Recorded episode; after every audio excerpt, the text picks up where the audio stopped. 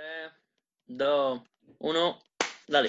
¿Qué tal estáis chicos y chicas? Bienvenidos a un nuevo episodio, bienvenidos a My Fitness Podcast y en este episodio, que ya es el episodio 17, eh, volvemos con las entrevistas y en este caso traemos como invitado a Quique, eh, que bueno, forma parte del podcast de My Fitness a dos podcasts, que tanto fitness, al final My Fitness Podcast y Fitness a dos podcasts me lío, y que bueno, ya llevamos, ya llevamos en su día a su compañero, Sergio, ya lo entrevistamos en su día, que quedó una entrevista súper chula, y bueno, no podía faltar el otro integrante, eh, que bueno, es Quique, que ahora se presentará y que le vamos a hacer una serie de preguntas, que bueno, espero que quede súper bien el podcast y que bueno, tiene muy buena pinta. Así que si te parece, Alberto. Vale, pues mira, la primera pregunta que siempre se la hacemos a todo el mundo es que quién eres, cómo te definirías. Preséntate un poquillo para la gente que no te, que no te conozca. Vale, pues yo soy un estudiante de Ciencia del Deporte y la Actividad Física en el INEF de Madrid, en la Politécnica. Y bueno, pues definirme como una persona proactiva. No soy muy talentoso ni sé tampoco mucho, porque todavía sigo aprendiendo, pero sí es verdad que soy bastante proactivo. E intento juntarme con, con, los mejores, como con Sergio, intento organizar cositas, eh, lo del podcast, intento moverme. Y yo creo que esa sería mi mejor cualidad, el hecho de saber rodearme de, de buenas personas. Que bueno, bueno, una de las cualidades que muchas veces, eh, no sé vosotros, pero a mí mi abuela siempre me decía, dime con quién te junte y te diré quién eres. Y eso... Esa abuela, esos consejos de abuela muy sabios. Sí, bueno, y... ¿Sí? No, dale, dale, sigue tú, sigue tú. Nada, que era preguntarte cómo te definirías con una corta frase, pero diciendo que ella es una persona proactiva, no creo que tenga que decir mucho más, ¿no? Eso es. Eso es.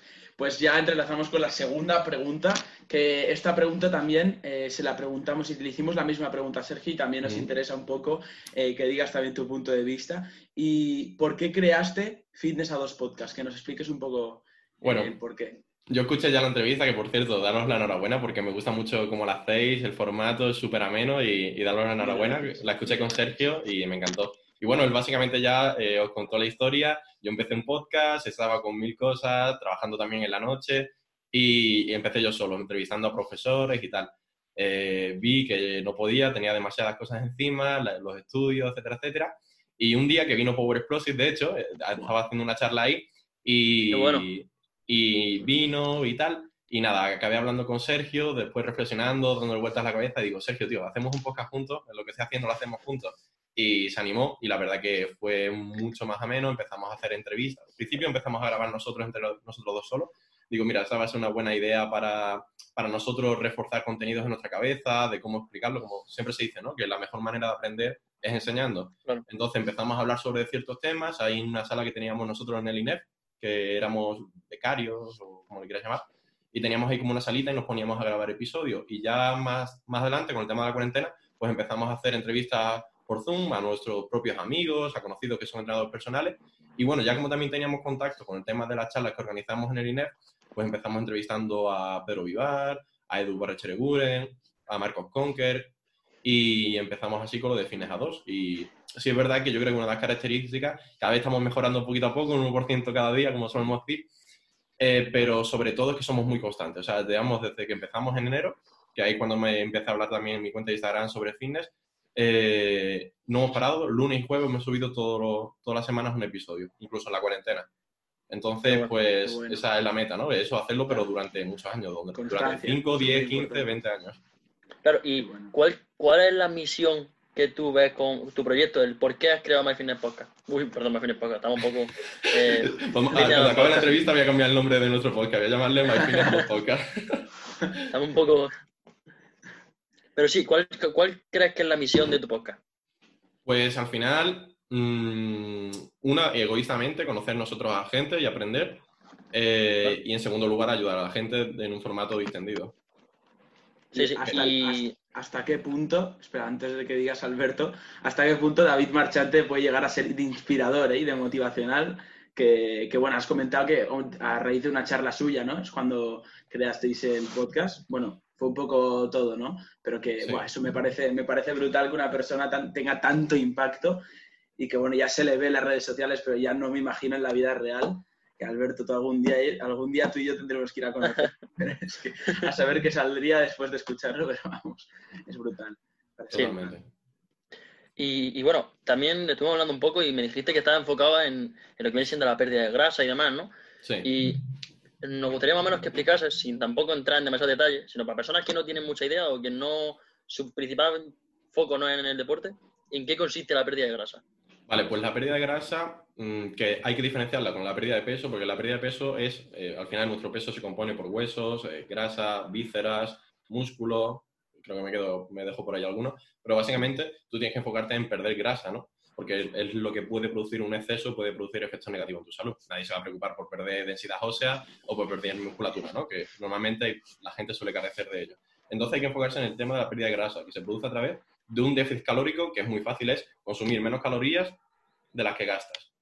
Entonces, pues ese déficit calórico se puede conseguir a través de varias maneras, en plan, pues pues, gastando más calorías, es decir, aumentando tu gasto calórico, moviéndote más, haciendo ejercicio y consumir menos calorías a través de una alimentación que sea, eh, pues bueno, a través de muchas estrategias. Por ejemplo, comiendo alimentos que, sean, que tengan una menor densidad calórica, es decir, no lo mismo la densidad calórica que tiene unas patatas fritas que tienen unas patatas cocidas. Las patatas cocidas, pues, te llenan más, son más saciantes y además tienen menos calorías. Entonces, con ciertas estrategias, pero como ha dicho que no dan de mucho, eh, pues intentar consumir menos calorías, pero que esto lo importante es que sea sostenible en el tiempo, porque claro, mucha gente dice, bueno, pues si la, lógica del déficit calórico es consumir menos calorías y moverse mucho, pues voy a comer como un pajarito y no voy a parar de hacer cardio en todo el día.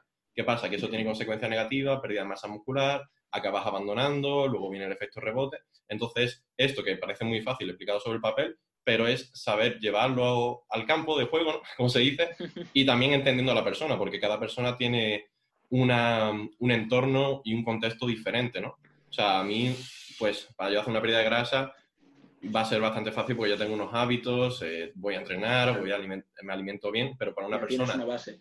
Claro, que ya tiene un estrés laboral, que tiene una familia y le ponte a contar calorías, pues va a ser un desastre. Entonces aquí la clave yo creo que es más, más que nada individualizar. Es simple, o sea, es simple, pero es individualizar y poner metas eh, que sepas que vayas a cumplir. Entonces tiene que cumplir mucho la función de psicólogo. Entonces, siempre lo hablamos con Sergio, que la función de un psicólogo, aunque no sea psicólogo, el entrenador tiene que desarrollar esa parte y formarse porque es muy importante.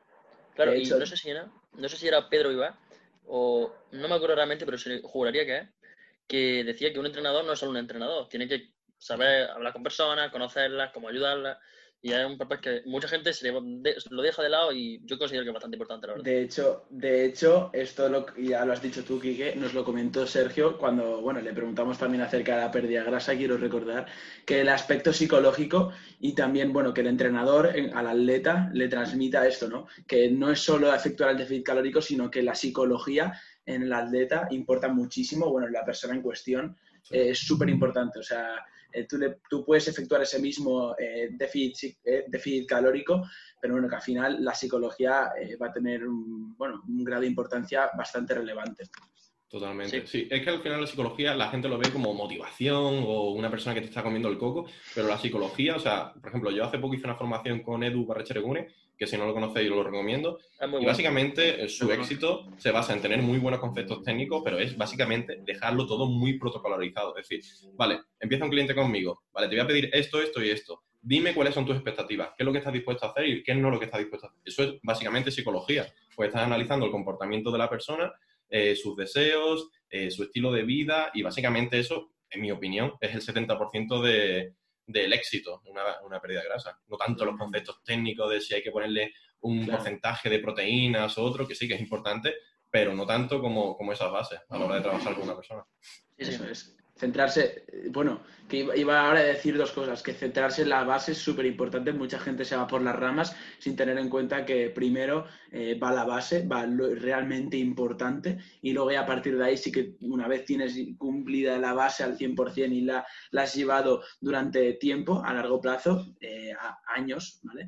Eh, como tú has comentado, Quique, que ya tienes una serie de hábitos ya inculcados en ti mismo, eh, a partir de ahí ya a lo mejor sí que te puedes ir centrando en otros detalles que van al final maximizar, eh, independientemente de si estamos en una etapa de ganancia de masa muscular o de pérdida de grasa. Entonces es una cosa que veo bastante importante. Y otra cosa que Alberto, que sepas que tú y yo no vamos tan mal encaminados de siempre recordar sobre la individualización, porque es algo que ha comentado Quique y que lo repetimos en casi cada podcast, pero es que es algo primordial, vamos, yo sí, sí, lo veo súper, súper importante.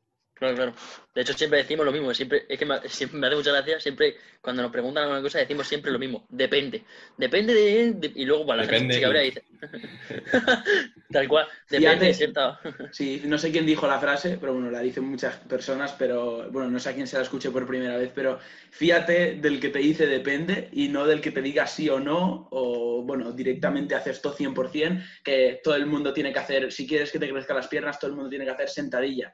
No, habrán personas que por su genética, que por su, eh, Su día a día. anatomía, por su contexto, por un montón de cosas, la sentadilla les vaya mejor o peor. Es súper importante. Mira, eso suele pasar mucho. Las personas que más saben y que más leen tienen más dependes, nunca te van a decir una respuesta sí o no. Sin embargo, el que, el que menos sabe te va a decir sí o no, y además muy convencido. Esto es curioso. sí. Es muy típico, la típica persona de, mm, del gimnasio que llega y dice, este es el mejor ejercicio para X, Sí. inserta músculo. Y le dice, bueno, ser- será para ti. Sí, Sí, totalmente. Y bueno, ya pasando a la siguiente pregunta, eh, también relacionada con la, la pérdida de grasa, es eh, que si hay algún tipo de diferencia entre el enfoque que se realiza la pérdida de grasa, eh, bueno, en un enfoque de estética, pura estética, o un enfoque más de simplemente mejorar la salud. No sé si me explico. Sí, sí, ¿Entiendes sí, por dónde quiero tirar? La diferencia entre pérdida de grasa por estética para competición y, Eso es, sí. y demás, o pé- pérdida de grasa por salud, por personas que tengan sobrepeso. O no, o solo competición, sino mejorar, mm, centrarte en mejorar mucho la composición corporal. Bueno, yo ahí podría decir a lo mejor que, a ver, no tengo mucha idea de competición, la verdad, pero imagino que serán eh, las etapas y el ritmo de pérdida de grasa, ¿no? Que al final para hacer una competición pues tienes que llegar a unos niveles un poquito más bajos de, de porcentaje de grasa, en lo que si los mantienes durante mucho tiempo pues puede afectar el entorno hormonal o ciertas funciones. Sin embargo, para una pérdida de grasa, si es por salud, te lo puedes tomar a más largo plazo y priorizar la salud antes que el rendimiento, ¿no? Claro, porque estar en un déficit calórico, quieras que no, estar en una especie de estado de alarma. Bueno, estado de alarma hoy en día tampoco, pero estado con mucho estrés y demás. Pero, pero tú me entiendes, como que es un estado en el estrés que no se puede, se puede, pero no es lo óptimo prolongarlo a lo largo del tiempo, porque lo que tú dices, tiene impacto a nivel hormonal. Claro, al final la misma palabra lo dice, ¿no? Déficit calórico o, está- eh, déficit energético. Estás poniendo a tu cuerpo en un déficit de energía. Está, tiene tu cuerpo, estás dando a tu cuerpo menos energía de la que necesita para llevar sus funciones. Entonces, ¿qué pasa? Que si haces eso durante mucho tiempo, pues tu cuerpo empieza a quejarse, es muy listo y va a empezar a lo mejor a ciertas... A ver, hay gente que lo lleva mucho al extremo y a lo mejor algunas chicas pues incluso pueden perder el ciclo eh, menstrual o la capacidad de generar eh, temperatura a tu propio cuerpo. Si estás comiendo muy poquito, eh, esa energía, pues a lo mejor tu cuerpo no genera el calor y, en- entonces tienes esa sensación de siempre estar con frío, de las manos heladas, etcétera, etcétera. O a lo mejor ya eh, también afectan tu conducta. A lo mejor tú sueles coger por las escaleras, pero es que ya eh, hay un ascensor y unas escaleras y es que las escaleras ni la ves. O sea, tu cerebro no la ve, solamente ve el ascensor, porque es una forma de ahorrar energía. Sí, y luego también en el rendimiento en, cuanto al entrenamiento, esto es traspolado del entrenamiento, al final lo que buscamos cuando estamos en déficit calórico es dentro de lo posible, sobre todo las primeras semanas, intentar progresar, aunque sea mínimamente, y luego ya cuando se va acentuando ese déficit calórico y van pasando semanas y semanas, lo que se intenta es como máximo las expectativas, a- las mejores expectativas que podemos tener es mantener ese progreso que llevamos teniendo en la etapa de, bueno, de ganancia de masa muscular eh, y luego también en la etapa de ganancia muscular es justamente todo lo contrario. Hemos de aprovechar en que estamos en un superávit energético, en un superávit calórico, para aprovechar y progresar lo máximo posible en el entrenamiento con cargas. Eso Sí. Y, y bueno, tú lo sabrás mejor que nosotros, y aunque el, el déficit calórico es imprescindible, hay algunas herramientas que te pueden ayudar para hacerlo, ¿no? Sí. Para, para estar en déficit. Pero lo que nos gustaría saber es tu opinión sobre el ayuno intermitente para la pérdida de grasa. Algo bastante controvertido y que nos gustaría más o menos No, no sé por qué, pero intuía que iba a preguntar esto. A ver, el ayuno- está muy de moda, la verdad. El ayuno intermitente eh, yo lo hago. De, de hecho, yo, bueno, no lo hago a veces. Ahora no, porque ahora sí en una etapa de volumen. Aunque, bueno, voy a entrenar en ayunas. Pero claro, el ayuno intermitente, al final, tenemos que tener en cuenta, dice, el ayuno intermitente, ¿qué es el ayuno intermitente? El ayuno es un periodo de espacio de tiempo en el que no estás comiendo. Dirá, ¿yo cómo voy a hacer ayuno intermitente? Digo, bueno, pues si tú estás durmiendo y no comes y no te levantas a las 3 de la mañana a comer algo, pues estás haciendo también un ayuno. Estás haciendo un ayuno de 8, 9 o 10 horas, ¿no? Entonces, ¿qué pasa? Que empiezan a haber eh, efectos positivos del ayuno a partir de las 12, 16 horas, sobre todo más pues con las 16 horas que vivo las 12, creo que son, que está relacionado con algo de mejoras con el cáncer, no soy un experto en nada de esto, eh, mejoras con la autofagia, etcétera, etcétera, pero a ver, a, niveles prácticos, a mí lo que me ayuda es a desapegarme de la comida y a olvidarme de estar comiendo todo el rato, de estar tomando picoteos. Entonces, ¿qué pasa? Que a la gente le suele ayudar el hecho de hacer ayuno intermitente, porque claro, imagínate si vienes de hacer cuatro o cinco comidas y pasas a hacer dos o tres, vas a consumir menos calorías, la gran mayoría de las personas consumen menos calorías de forma inconsciente, porque es muy difícil hacer comidas tan grandes. Imagínate que una persona está haciendo ayuno intermitente y solamente come dos veces, o come solamente dentro de ocho horas, ¿no? El 16-8. Pues es muy difícil, si antes comía 3.000 calorías, comer 3.000 calorías en dos comidas cuesta bastante. Entonces, como modifica tu conducta, digamos, el ayuno intermitente para que comas menos. Pero bueno, que al final, si estás haciendo un ayuno intermitente y te estás zampando pizzas, eh, milkas y Coca-Colas, tampoco va a tener mucho sentido. Claro. Claro, es que al final... No, dale, dale tú, Alberto. Que hay, mucha gente que confunde y demás y dice o cree, sobre todo personas que no tienen mucho conocimiento, que el ayuno intermitente induce la pérdida de grasa. Y más que inducirlo, que no lo hace, lo que hace es ayudar a que esté en déficit calórico, porque ahora que tú dices, a menos comidas y encima hay más saciedad, si están con comida de alta proteína y sabemos que sacian bastante y demás, cuesta más. No es que lo induzca, sino que ayuda a que lo tenga. Eso es. Es que, aparte, es que es otra cosa que también nos repetimos, al igual que la individualización, nos repetimos mucho, Alberto y yo, cada vez que sale el tema del ayuno intermitente. Que es que al final yo definiría ayuno intermitente como una herramienta posible para poder perder eh, grasa, para eh, poder realizar de manera, bueno, más eficiente no, para que te ayude, ya te digo, una herramienta al final es una de las vías que tienes para llegar al mismo camino, que al final si nos estamos refiriendo a perder grasa, pues va a ser a eso, a perder grasa. Y ya digo, es solo una herramienta, al igual que hay otras más, pero es simplemente una herramienta, no es la única, ¿vale? En el mundo del entrenamiento, las cosas, de las cosas más bonitas que hay, al menos desde mi punto de vista, es que podemos llegar a un mismo objetivo por distintos caminos. bueno, porque si no, es que al final estaríamos siempre por el mismo camino y aquí no estaríamos los tres explicando X cosas de entrenamiento, porque como, claro, estaría todo en un libro, estaría todo en un sitio y diríamos, vale, pues hay que hacer esto. Y todo el mundo, pum, pum, pum, hacer eso. Pero no, hay muchas vías para llegar al mismo camino. O sea, es que para mí, vamos, es, es lo bonito del entrenamiento, de las cosas más bonitas que tiene. Bueno, claro, y de hecho, me gustaría decir también mi experiencia, y es que yo no sé si te lo llegué a decir, Nico, pero yo estuve en verano, eh, yo hacía ayuno intermitente, y no por el hecho de que así va a perder grasa, sino por el hecho de que lo que ha dicho eh, Quique, el desapego a la comida, el que es más fácil estar en déficit calórico así, y, a mí me ha ayudado bastante, aunque yo nunca afirmaré y nunca me habría escuchado decirlo, el que el ayuno intermitente induce la pérdida de grasa. Sí, sí, totalmente. Y una, pregunta que yo también te quería hacer, Kiki, a ti, acerca del ayuno intermitente. Y bueno, en cuanto a tú cómo lo gestionas, cómo, cómo haces que al día siguiente, si, bueno, tú has comentado, entrenas por la mañana, ¿no? Entrenas en ayunas, pero bueno, ¿tú cómo gestionas la comida preentrenamiento que ya viene del día anterior, que ya viene por la noche, que bueno, sería supongo que la, la cena, bueno, supongo no es la cena. Claro. ¿Cómo, la gestionas en cuanto a los alimentos que sueles eh, incluir, los macronutrientes y priorizas más eh, hidratos, grasas, proteínas? Bueno, cuéntanos un poco. A ver, mi dieta, hace poco empecé a entrenar como entrenador y me, ha pedido que le describa mi dieta. Mi dieta es casi siempre la misma todos los días y una de las cosas de la cena es, pero vamos, que tampoco me he comido la cabeza. Ya la hacía, era comer eh, arroz, huevos, algo de proteína animal y algún lácteo y algo de verdura. Y, pero básicamente se mete una fuente de hidratos de carbono porque sí es verdad que mm. si estás, por ejemplo, en un volumen, pues te viene bien los hidratos de carbono, que sean saludables, eso sí. Y también para el tema de dormir mejor, eh, meto hidratos de carbono por la noche, que no engordan, tranquilo. eso, eso también. Pero vamos, que no lo hago con un fin de que el ayuno intermitente vaya. que yo creo que se le da demasiada importancia realmente. Sí, sí, no, no, sí, sí. No, no, totalmente, sí, pero y lo estoy diciendo por si hay espectadores, bueno, oyentes que ahora mismo nos están, dicen, bueno, pues me interesa el ayuno intermitente, bueno, pues que sepan que también eh, va a tener algo de relevancia, tiene importancia la comida que metas eh, previamente, porque también lo que... ¿Qué, no... ¿qué de ustedes? ¿Qué, ¿Qué, opinamos de qué? Del ayuno intermitente a nivel de macronutrientes. Ah, en cuanto a la pregunta que yo te he hecho, que la, la comida pre-entrenamiento. Sí.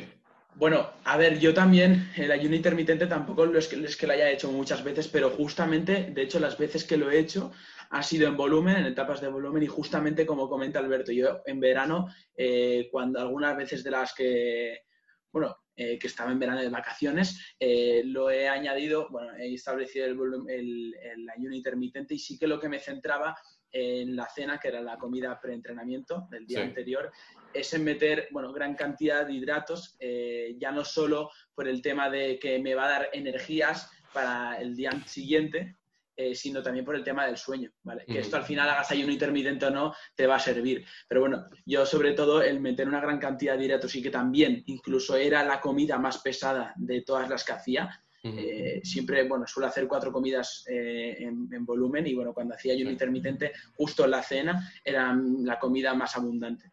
Y eso me servía mucho, tanto la, cantidad como bueno, los hidratos que incluía en ella, eh, para tener energías y para decir, me levanto y es que no tengo nada de hambre y puedo irme a entrenar perfectamente. O sea, es algo que me funcionaba muy bien. yo estoy bastante de acuerdo con Nico. Aunque yo, por ejemplo, cuando lo estuve haciendo, aunque estoy de acuerdo con Nico, y es lo que creo que se tendría que hacer, cuando estaba en ayuno intermitente cenaba lo que mi madre decía.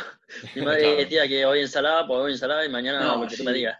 No, no, sí, al final Alberto y yo vivimos en casa de, nuestros padres y al final lo que nos pongan en el plato, aunque sí que le podemos decir a nuestras madres, no sé, al menos yo, no sé tú Alberto, ya luego lo comentes, eh, oye, ponme esto hoy mamá, por favor, o cuando vayas al súper, si no voy yo, cómprame. Tienes que negociar con ella. totalmente, totalmente, ponme más, menos cantidad, que a veces no lo entienden, que dices, ah, si te va a hacer el estómago muy, muy grande, hijo, eh, no sé. Lo peor, son las abuelas, lo peor son las abuelas. Cuando mi abuela viene y, me dice, y le digo, abuela, échame menos, que, está, que no puedo Las abuelas no, Las abuelas para tapa de volumen, ojo, con las abuelas. para, pérdida de grasa no recomiendo vivir con tu abuela. No, para... No, no. Las abuelas, como te vean haciendo ayuno intermitente, te van a dar una colleja. una colleja, venga, hijo, déjate. Yo creo que se ha puesto de moda ahora por eso, pues ya no. Bueno, eh, ahora ya no sé ni qué estábamos comentando. Del ayuno intermitente.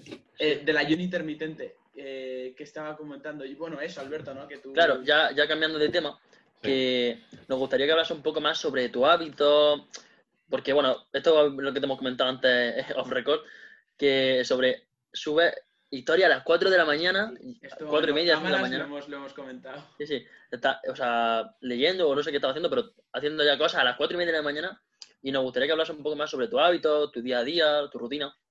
Sí, vale, pues lo de, la, lo de levantarme temprano lo empecé a hacer, si no me equivoco, en verano. Lo intenté hacer el año pasado, pero vivía con, o sea, vivía al lado de Erasmus y también trabajaba en la noche, entonces era muy difícil, porque claro, eh, pues había mucho ruido y se hacía muy complicado y al final para dormir cinco horas, pues digo, no, no voy a empezar a hacer esto. Pero hace poco, inspirado por, no sé si lo conocéis, se llama Joko Willink, y por un, es un Navy Y después eh, también un libro que se llama, bueno, tengo por ahí el, el, Club de las 5 de la mañana, me parece que se llama. Y nada, básicamente era porque yo quería mejorar en un par de actividades, que era, una era la lectura, que me cuesta mucho ponerme a leer, y otra es la escritura y meditar. Entonces a tres digo, pues si me levanto a esa hora sé que lo voy a hacer, porque no voy a tener más distracciones, no va a haber ruido, no va a haber nadie en la casa, y sé que voy a poder concentrarme a hacer eso. Y además también eh, tuvo que ver con el tema de la cuarentena. Eh, vi que había un gimnasio de estos de 24 horas cerca de mi casa. Y digo, bueno, yo en principio no quería entrenar a las 8, a esto, al gimnasio que está petado y tal, y estar con mucha gente y tal. Y digo, hostia, pues si me, levanto temprano, puedo ir al gimnasio este 24 horas y que no haya nadie. Y este el gimnasio para mí vacío. Y para mí eso es, o sea, para mí eso no hay dinero que lo pague. O sea, es uno de los placeres de mi vida. Y entonces se, se unió todo y digo, bueno, pues voy a tener esta, disciplina de levantarme todo día a las 4 de la mañana. Y al final, pues básicamente por eso. Uno, por hacer esas actividades, mejorar esas actividades que tenía, que ya llevaba mucho tiempo queriéndolas mejorar. Después ir al gimnasio y también eh, como mandarme un mensaje a mí mismo de que soy una persona disciplinada. Son esas tres funciones las que cumple el hecho de levantarme temprano. Sí, y una cosa que me, ha sorprendido, has dicho que, que uno de tus intereses era mejorar la escritura. ¿La escritura por algún tema en específico o es que no, o sea, yo por ejemplo he escuchado a mucha gente y yo por ejemplo también me levantaba pronto y demás para meditar, para hacer cosas, tú me entiendes. Sí. Pero escritura por algún, o sea, a lo mejor porque estás en proceso de escribir un ebook o algún... Depende, a ver, eh, por ejemplo, en, en, verano estaba escribiendo un curso para AudioFit, o estaba escribiendo algún minibook o cositas así, pero también ahora, eh, no sé, dedicar, imagínate, si leo algo, me gusta escribir sobre ello, porque si no, pienso que no he desarrollado algo que no se me ha grabado en la cabeza al final. Eh, esto lo dice mucho Jordan Peterson, que escribir, o sea, es leer y escribir, porque te ayuda mucho a organizar tus pensamientos. Yo soy una persona que tiene muchos pensamientos en la cabeza y el hecho de escribir y desarrollarlo con mis propias palabras, no copiarlo, sino lo que he leído, lo subrayo y yo después cojo cuatro o cinco frases de lo que he leído y me pongo a escribir. Y lo... Mm, Qué bueno. Sí, sí, sí, Sí. me encanta. Es- es- es- eso es una muy buena técnica para que se te queden los conceptos que, bueno, que tú extraes del libro en cuestión.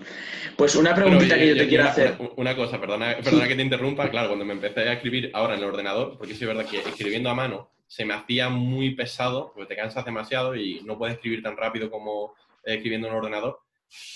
Claro, me empecé a a desarrollar esta actividad y digo, pero tío, no soy eficiente haciéndolo. Algo que vas a hacer durante el resto de tu vida, intenta hacerlo bien. Entonces empecé a ver cursos de mecanografía, que es escribir como escriben los Sí, sí, sí. informáticos, y he empezado con eso, ¿sabes? Entonces dedico un Joder, ratillo bueno. escribir y otro ratillo a mecanografía.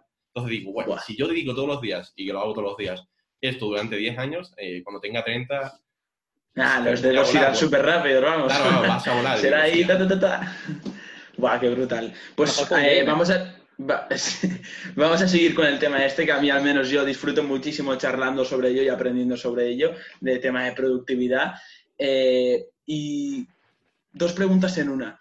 Eh, ¿A qué hora te vas a dormir? ¿Vale? Que es- al final la respuesta que vamos a hacer es corta, es una hora. Bueno, o- ya me dirás tú, pero ¿a qué hora te vas a dormir? Claro, porque si te levantas tan tan pronto, ah, te tendrás que ir a dormir a una hora pues bastante, bastante pronto, ¿no? Y, y otra pregunta que te quería hacer acerca de esto también es que, ¿cuáles son tus, tus hábitos? ¿Cuál es, ¿Cuál es tu rutina mañanera? O, bueno, a- eh, aquello que haces todos los días que dices, bueno, hoy cuando me levante eh, poder hacer X cosa y tal, pero lo que no puede fallar nunca es esto, esto y esto. ¿Cuándo sale este podcast?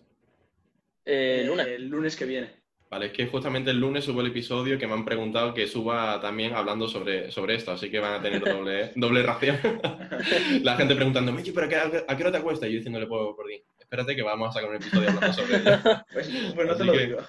Vale, a ver, pues yo tengo dos rutinas muy definidas. Una es eh, el ritual de noche y otra es el ritual de mañana. A ver, esto no es algo que todo el mundo tenga que hacer, o porque yo cuando vivía con familias o gente que no tiene el mismo estilo de vida que yo, pues muy complicado, porque al final vivimos, somos seres sociales, ¿no? Pasa que ahora vivo con, con un compañero de piso que, que básicamente hace lo mismo que yo, o muy parecido, y la, ma- la mayoría del tiempo está fuera, ¿no? Como estáis viendo ahora. Entonces, vale, yo tengo un ritual de noche que es eh, ceno aproximadamente a las 7, 7 y media, eh, preparo la agenda con todas las cosas que tengo que hacer el día siguiente, o sea, no me voy nunca a la cama sin saber lo que tengo que hacer en el día siguiente, Eh, me preparo la ropa del día siguiente, la dejo lista enfrente de la cama, eh, pongo un té al lado del microondas y, y dejo preparado, porque mira, esto se lo escuché a, ¿sabéis quién es Willy Rex, el youtuber? Claro. Hombre, hombre. Mira, un truco muy interesante que os parecerá una chorrada eh, es cambiar el YouTube. Yo tengo varios canales de YouTube, entonces tengo algunos que subo eh, cosas sobre entretenimiento, o sea, leo, eh, veo cosas de entretenimiento. A lo mejor cuando voy a la cena ya estoy cansado de estar todo el día aprendiendo y ya quiero desconectar. Entonces, ahí estoy en un canal. Pero luego tengo un, un canal donde consumo solamente contenido de eh, o bien motivación o bien de música épica, que es con lo que yo estudio o trabajo, y después, eh, bueno, cosas así, ¿no? Entonces, dejo cambiado el canal de YouTube, eh, pongo solamente el canal de YouTube de serio, ¿no? Que, como yo le llamo, serio. Entonces, dejo ahí preparado el vídeo de música épica, el vídeo de motivación y el cronómetro, la técnica Pomodoro. Entonces, me levanto y no hay, no hay manera de que yo me distraiga porque ya estoy en ese canal. Sin embargo, si empiezo el día con ese canal de YouTube de entretenimiento, con 20 vídeos, con 20 sugerencias para ver cosas que me gustan, porque YouTube te recomienda las cosas que te gustan, pues ya lo dejo eso preparado. Entonces me voy a la cama. ¿A qué hora me voy a la cama? Bueno, eh, preparar tambores. me voy a la cama a las 7 y media, entre las 7 y media a las 8 estoy en la cama, ¿vale? Y Madre el móvil. El, el móvil tengo lo de lo que preparo esto de en iPhone, el tiempo de uso, y a partir de las 7 y media yo estoy viendo un vídeo en YouTube y se me apaga, ¿vale? O sea, ya no, el móvil no, no me funciona. Si quiero funcionar, lo- le tengo que dar, eh, ¿estás de acuerdo que quieres incumplir el horario? Y ya le tendría que dar que sí. Y obviamente le doy que no. Entonces, a las siete y media ya tengo el móvil desconectado. Si estoy cenando, pues termino de cenar y me voy a la cama sobre las 8 y antes de las 8 y media estoy ya dormido. Buah, qué burrada, ¿eh? Me parece Y-. Y bueno, con la Claro. rutina de mañana, bueno, ya te la he respondido antes. Eh, lo que hago para levantarme es, bueno, me hago la foto del reloj, eh, ese reloj tan caro que yo siempre llevo. Ironía, es un Casio. Ya, ya, ya. Eh, Lo he visto.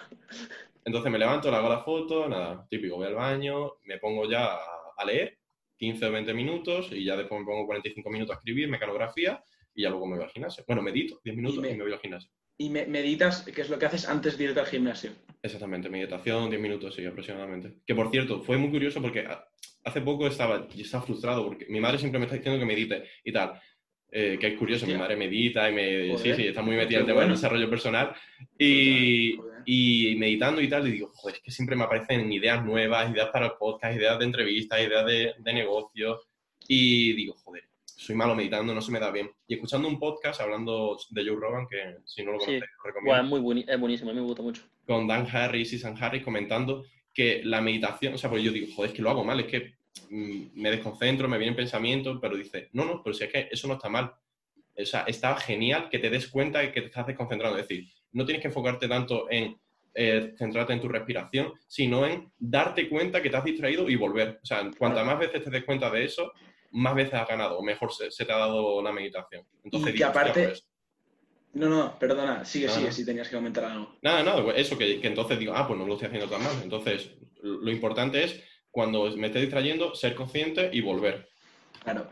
Y aparte, que yo esto de hecho lo escuché hace nada, tres, cuatro días, eh, que yo también medito por las mañanas. Sí, yo también. Es que eh, si tú, mientras estás meditando, estás pensando en otras cosas, porque te surgen al final, son, bueno, pensamientos que te surgen y que los tienes que expulsar de tu mente, porque claro, si estás meditando es lo que tienes que hacer, eh, es que si a ti no te, no te apareciesen esos pensamientos mientras meditas, la meditación no tendría sentido, porque ya no tendrías que meditar. Serías una persona que no tendrías que meditar, pero meditas justamente para ello. Claro, es como si coges una mancuerna de 10 kilos y ya la dominas y es que no te pesa nada, ¿no? O coges una botella de agua y dices, no me cuesta. Digo, pues, hostia, entonces es que no estás sirviendo el entrenamiento. Es que totalmente. Esto justamente me venía justamente perfecto porque es, de hecho es una frase que escuché hace nada, dos, tres días. Total. a mí, a mí igual, si fue el hecho de ver a gente, un tío que es top, eh, un intelectual y tal, y que a él le pasaba, digo, hostia, pues ya no me siento mal. Lo malo es cuando hay gente que dice, no, no, pues a mí no se me pasa ni un pensamiento por la cabeza. Digo, joder entonces algo estoy haciendo mal, ¿no? Pero que, haya gente tan realista que te diga eso, que no, que, no que, está bien, o sea, que es imposible que no te vengan pensamientos y que te distraigan.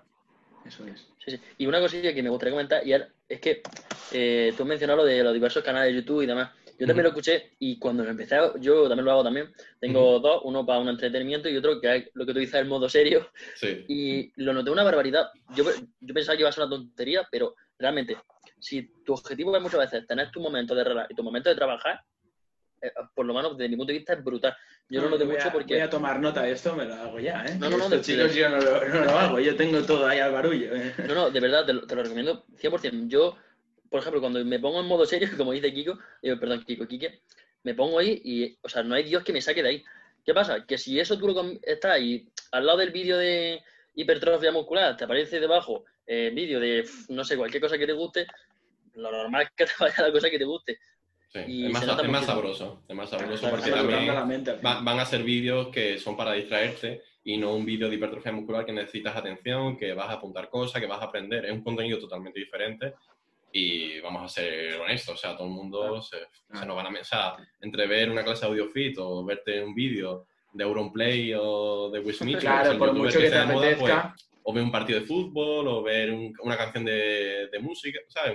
Una canción de risa o lo que sea, pues te vas a ver eso y el tema agenda también, eh, yo también lo llevo a cabo, sobre todo por las noches, como has dicho tú. Yo cada noche me apunto las cosas que hago el siguiente día. Básicamente para luego no tener el momento. A mí antes me pasaba y decía, ¿qué hago ahora? Vale, ¿qué hago ahora? Claro, es que en ese momento no lo sabía. Pero el millón anterior, el millón de, ayer, decía, vale, pues mañana tengo que hacer, tienes que estudiar esto, tienes que mirar lo otro, tienes que mirarte este vídeo, escucharte lo otro. Y ya lo tienes tan planificado que no hay, no, no se pierde tiempo pensando, ¿eh? va a la agenda, tengo que hacer esto, esto y esto lo haces y... no, no, le das oportunidades a tus emociones que tomen las decisiones, porque como al final una persona que se deja de guiar constantemente por las emociones, pues va a tener resultados muy pobres, porque las emociones pues es lo que te piden, ¿no? Tengo hambre, comes, eh, eh, quiero hacer una cosa, la hago, lo otro. A ver, tienes que tomar decisiones en base a una razón, entonces... Eh, imagínate, yo llevo dos o tres horas trabajando y ya se me apetece, pues está tomarme una hamburguesa. Toma la hamburguesa, pues va, a ver, la puedes tomar y tal, y a veces puedes hacerlo, pero como hagas eso constantemente todos los días, la tendencia a donde vas a ir va a ser muy pobre. Entonces, mejor tomar las decisiones el día anterior de forma racional y cuando, como, has dicho Alberto, cuando toque la hora, mires en la agenda y solamente te limites a obedecer, ¿no? Como, como un militar, o sea, como, Sí. como un soldado. Eh, obedeces las órdenes y, y ejecutas. Y, y yo, de hecho, esto eh, tomo nota, no solo vosotros chicos que estáis escuchando, chicos y chicas que estáis escuchando este podcast, sino yo también, entre lo de los canales de YouTube y, y que yo por las mañanas, bueno, mi rutina, que no quiero decir nada porque subiré un vídeo en YouTube acerca del tema, eh, pero bueno, una, una de las cosas que, que hago es, bueno, esto, apuntarme qué cosas tengo que hacer, cuáles son mis prioridades, las cosas que 100% tengo que cumplir y cosas que me gustaría cumplir a ser posible durante el día. Y que bueno, yo esto lo hago en cuanto me acabo de duchar ducha fría por la mañana, es lo siguiente que hago es eso. Pero bueno, en, en realidad lo que estáis diciendo tiene todo el sentido del mundo y es hacerlo al día siguiente por la noche, aunque puede ser otra opción y tal, pero y bueno, al menos por los argumentos que estáis diciendo, es, tiene... ¿Y por qué, por qué haces lo de la ducha fría? Lo de la ducha fría, pues sí que está muy de moda, al igual que hay un montón de cosas que están de moda. Y bueno, yo me ducho con agua fría porque me ducho con agua fría. Lo hago eh, por dos motivos. El primero, porque me despejo un montón y sobre todo por la mañana me da de locos, me da súper bien.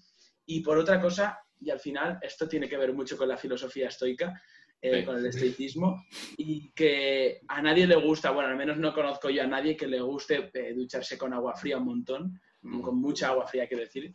Eh, que digo mucha, que con- muy fría, que esté muy fría el agua, que joder, tanto hablar al final nos, me cuesta. Eh, entonces, eso al final es como, mm, como decir, como combatir contra, Contra ti mismo. contra tu, mm, sí, contra ti, contra tu pereza o tus ganas de no hacerlo. Entonces, al final me estoy obligando a hacer una cosa, estoy obligando a mí mismo a hacer una cosa que no me apetece. Y al Qué final bueno. estoy, estoy luchando contra mí mismo, como bien dice Alberto. Y es, es una manera que yo veo para, para ganar disciplina. eh, lo veo brutal eso. Mm. Al final, hacer decir que- cosas como, como, por ejemplo hacen también Miguel Camarena, lo hacen Pedro Vivar, eh, lo hacen muchísimas personas también el hecho de caminar descalzo. Yo no estoy tan loco, no he llegado a esos niveles. Eh, no, no descarto que algún día lo haga, pero bueno, eh, es al final eh, el darse cuenta de que personas mucho, de hace muchos años, antes que nosotros, eh, vivían en condiciones bastante malas, muchísimo peor que nosotros, que de hecho nosotros el hecho de, de sobrevivir, eh, nosotros sin, incluso teniendo malos hábitos, a día de hoy eh, podemos sobrevivir. O sea, puedes fumar todo lo que tú quieras, puedes beber un montón de alcohol y seguramente te vendrá el Estado y te, te ayudará a que puedas sobrevivir. Pero ya digo, hace muchos años, hace miles de años, lo que, a lo que se centraba la gente era en sobrevivir. Y, y bueno, esto también va un poco en relación a esto de la ducha fría, creo que tiene bastante relación todo. Claro. Y nada, básicamente, básicamente esto era un matiz porque eso, decir que es al final es combatir contra ti mismo y decir, joder, voy a romper contra esto y voy a empezar el día ya. eh, eso, ¿no? Es al final un paso más, despertarme y pum, la ducha fría y empezar el día con buen pie. Muy Claro. buena, Nico. Sí, es verdad. Es básicamente más o menos como nos enfoco yo con el tema de las 4 de la mañana. Es algo que tampoco se me apetece hacer. O, pues, se me- sí quiero hacerlo, pero no es una cosa que yo me levante a las 4 de la mañana y me levante de, de un, de un salto, ¿no? Cuesta hacerlo, pero eso es lo bueno, ¿no? Mandarte ese mensaje a la cabeza diciendo, wow, algo que no se me apetece hacer, lo he hecho. Claro. Yo, mira, es no eso. sé si también te lo he Me habré enrollado mucho, pero como lo acaba de resumir Quique, es como, es mi objetivo. Y no sé Total. si te lo dije a ti una vez, Nico, o no, probablemente sí. Y es que yo solo tomo una semana, un día a la semana la ducha fría y lo tomo los lunes. Mucha gente dice, "Ay, a mí me gustan mucho los lunes. Te pueden gustar. Pero, por ejemplo, en mi caso, mm, bachiller, mm, Sí, no, sí, no me gusta verdad. mucho. ¿Qué pasa? Que yo lo que hago, una, solo el lunes, conforme me despierto, voy y me pego una ducha fría de cojones. Y es una forma de decirme a mí mismo de decir, mm, bueno, acabas de pegarte una ducha fría, ahora el profesor de matemáticas no te va a hacer nada peor. Eh, es, es el hecho de decir, si has podido contra esto, puedes contra los profesores. Totalmente. Sí, eso, eso me pasa a mí también con el entrenamiento. Al final tienes un montón de problemas y después te metes debajo de la barra de sentadilla 100 kilos, dices, "Pues si no ha podido conmigo una barra de 100 kilos, va a poder un comentario de una persona que al final esos, comentarios son los que más Sí, te sí, sí. afectan y no una barra de 100 kilos, me parece irónico, ¿no? Pero, pero sí, haces entrenamiento diario. Y Aparte es que mentalmente, ya te digo, a mí, para mí es el hecho de someterte a algo que no, que no te gusta, el hecho de decir, wow, una ducha fría ahora, es, o sea, si ya levantarme me cuesta, levantarme en mi casa a las 6 de la mañana y tenerme que ir al cole y tal, no sé qué, una ducha fría ahora mismo es lo que, vamos, lo que menos me apetece, pero ya una vez me acabo de duchar, es que ya digo, joder, me voy a comer el día, o sea, voy a reventarlo. Y ahí Mm. empiezo ya, sigo con la rutina mañanera y tal, o el cole y todas las cosas. Sí, sí. Y ya para ir, bueno, ya ir terminando y demás, nos gustaría saber cómo te ves de aquí a cinco años. De aquí a cinco años. Bueno, pues yo creo que bastante, lo tengo bastante claro porque hace poco lo escribí todo y más o menos ya tengo, como he dicho hoy, eh, he probado ya muchas cosas, sé ya lo que quiero y lo que no quiero. Y básicamente, pues, seguir creciendo con el podcast, incluso abrir un poquito de mira, no solamente el fitness, sino tocar también otras cosas con, con Sergio. Em, también a establecer el tema de las asesorías de mi negocio y tal, eh, llevar a mucha gente, conseguir muchas transformaciones, algo como lo que hace Edu eh, Edu Barchereguren. Y básicamente eso. Y después tengo algunos otros hobbies que también quiero desarrollar. Qué bueno. Sí, y ya la última sería, si quieres la dices tú, Nico. Sí, bueno, que nos digas un poco, que esto es una pregunta que también la tenemos establecida a todos los que entrevistamos, se la hacemos y nos interesa bastante, porque tomamos nota mucho Alberto y yo, y es de cuáles son los referentes. No te estoy diciendo que me digas 3, 5, 10, pero bueno, los que tú quieras, pero eh, en cualquier ámbito, ¿eh? Nos puedes ir comentando. Si quieres, divídeme los, los ámbitos y te digo. Sí, bueno, eh, pues mira, justo de lo que estamos hablando, en cuanto a ámbito de referentes en cuanto al mundo de la salud, en cuanto al entrenamiento, y luego también nos puedes decir... Sí, exacto, y luego también nos puedes decir algunos referentes que tú tengas en cuanto a desarrollo personal, claro. o incluso, incluso e incluso familia. Si no me equivoco, una de las personas que entrevistamos dijo que uno de sus referentes era su padre. Y sí, no sé si fue Nacho Portillo. Fue Nacho, si no me equivoco. Nacho, ¿no? Sí. La verdad que tengo muchísimos en cada área y es como súper específico, ¿no? Entonces podría decir, mira, por ejemplo, a nivel profesional de cómo trabaja Edu Guaracheregunen, a nivel de conocimientos del fitness y cómo lo hace, pues eh, Marcos Vázquez y Power Explosive, de fin evolucionario. Mira, ya están empezando aquí con las obras. Eh, así que vamos a ir terminando ya. Después, a nivel de podcast, eh, Joe Rogan. Y a nivel de, mentalidad, de, disciplina, eh, David, David Coggins, y Joko Willing. David, Coggins. es una bestia. Sí, sí, sí. Qué brutal. Pues ya y bueno, y ustedes, que soy también unos cracks. ah, bueno, Muchas gracias, hombre. Referentes no, hombre, anda que no queda. Oye, pues Alberto, si te parece, ya que vienen las obras, nos están avisando ya que... que han, dado, de hecho un par de martillazos, dice que vengo ya, que vengo. Ahora viene la traca final. Estamos avisando. Sí, sí, sí. Bueno, pues chicos y chicas, eh, espero que os haya gustado. Creo que es el podcast más largo que hemos hecho hasta ahora, más que nada porque también Quique eh, nos ha ofrecido su, su sesión, bueno, eh, ¿cómo decirlo? Sí, su tiempo bueno, no, aparte de su tiempo, digo el Zoom, que esto no nos, no nos limita. eso, no, eso no nos limita, porque claro, nosotros tenemos ya, habrá que invertir, habrá que invertir en un Zoom. nada, nada, os hago un alquiler mensual de, este espacio y ya está. Bueno, pues oye, espero que hayáis pasado un tiempo brutal, tanto tú, Kike, como tú, Alberto, que yo al menos sí que me lo he pasado súper bien, y vosotros que nos estáis escuchando. Eh, creo que seguramente habréis aprendido un montón en este podcast y como siempre quiero acabar los podcasts diciendo es que con que a una de las personas que nos estéis escuchando eh, le haya servido eh, esta entrevista en general, cualquiera de las respuestas que ha dado Quique o bueno, cualquier píldora, yo estaré y Alberto también, porque al final es nuestro objetivo, es que bueno, nos, nos sentiremos súper súper, súper contentos. Estaremos súper contentos de que solo a una de las personas que nos estáis escuchando le haya servido todo esto. Así que si os parece, ya vamos aquí a terminar el podcast. Bueno, antes, chicos de, que terminé, daros las gracias a ustedes por invitarme y de verdad que me encanta el formato que tenéis. Eh, yo me lo he pasado genial, es súper distendido, te relaja mucho y daros la enhorabuena porque creáis un ambiente muy cómodo para el invitado. Y la verdad es que he aprendido mucho de cómo lo hacéis ustedes, así que nada, daros las gracias. Muchas gracias a ti. Muchísimas gracias a ti, Quique. Pues bueno, chicos, ahora sí. Nos vemos en la próxima. Un saludo. Adiós. Adiós. Chao.